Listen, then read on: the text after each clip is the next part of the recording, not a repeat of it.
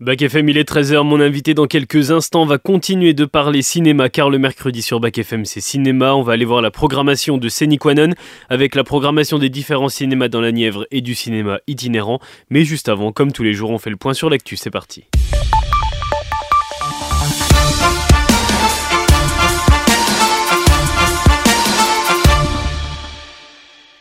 Et on commence avec l'actualité mondiale et plus de 50 personnes qui ont été blessées dans une attaque de missiles sur Kiev cette nuit. C'est le bilan le plus lourd depuis des mois. Une nouvelle illustration de la pression militaire croissante de la Russie. L'Ukraine est sur la défensive et en manque d'aide militaire occidentale. Le président ukrainien Volodymyr Zelensky est arrivé ce matin à Oslo pour une rencontre avec les dirigeants des cinq pays nordiques qui comptent parmi les principaux donateurs de l'Ukraine. Joe Biden s'est exprimé sur le déblocage de nouveaux fonds pour apporter plus d'aide à l'Ukraine. C'est l'un de ces moments. Le Congrès doit adopter le financement supplémentaire pour l'Ukraine avant la trêve hivernale, avant de donner à Poutine le plus beau cadeau de Noël qu'il puisse lui offrir. Et l'UNICEF a besoin d'argent. Le Fonds des Nations Unies pour l'enfance a lancé hier un appel aux dons de 9,3 milliards de dollars pour venir en aide en 2024 à plus de 90 millions d'enfants victimes de conflits et de catastrophes climatiques dans le monde. Des millions d'enfants continuent à subir des crises humanitaires de plus en plus complexes et à large échelle et qui sollicitent de plus en plus de nos ressources. C'est ce qu'a commenté la patronne de l'agence onusienne Catherine Russell, alors que tous les humanitaires peinent à financer des besoins grandissants aux quatre coins du monde, les enfants ne devraient pas avoir à payer de leur vie et de leur avenir. Ils doivent avoir accès constant aux services de base, que ce soit la santé, l'eau potable, l'hygiène ou l'éducation, a-t-elle ajouté. Et puis on revient en France avec l'Elysée qui ne devrait pas prochainement envoyer euh, les députés en campagne pour des législatives anticipées. Emmanuel Macron aurait écarté hier soir toute dissolution de l'Assemblée comme demandé par certains politiques comme Jordan Bardella par exemple, et toute activation du 49-3 pour faire adopter le projet de loi immigration. Le chef de l'État aurait dit s'en remettre exclusivement à la commission mixte paritaire composée de 7 députés et 7 sénateurs pour trouver un accord sur ce texte rejeté d'emblée lundi à l'Assemblée. On en avait parlé hier. Alors que la date de la réunion n'est pas encore connue, Emmanuel Macron aurait souhaité que cela se fasse dans les meilleurs délais. Et puis dix ans après son ouverture, le musée des civilisations de l'Europe et de la Méditerranée, le MUSEM de Marseille, propose à partir d'aujourd'hui un parcours permanent, inédit, pour mettre en valeur ses collections au trésor encore méconnu.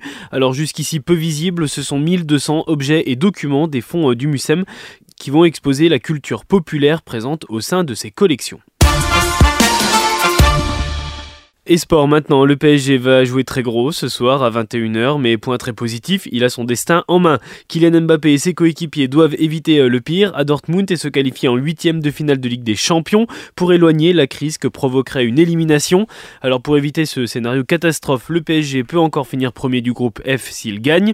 Il peut aussi terminer deuxième derrière Dortmund s'il fait match nul et si Newcastle ne gagne pas face à Milan ou s'il perd de Newcastle et Milan font match nul. Ça fait beaucoup de combinaisons. L'inverse soit terminer troisième du groupe et être reversé en Ligue Europa, ce sera un coup de tonnerre et un échec hein, sportif et financier pour les Parisiens. Les joueurs de Luis Enrique devront donc résister à la pression s'ils veulent poursuivre leur aventure en Champions League. Rendez-vous ce soir à 21h sur Canal+.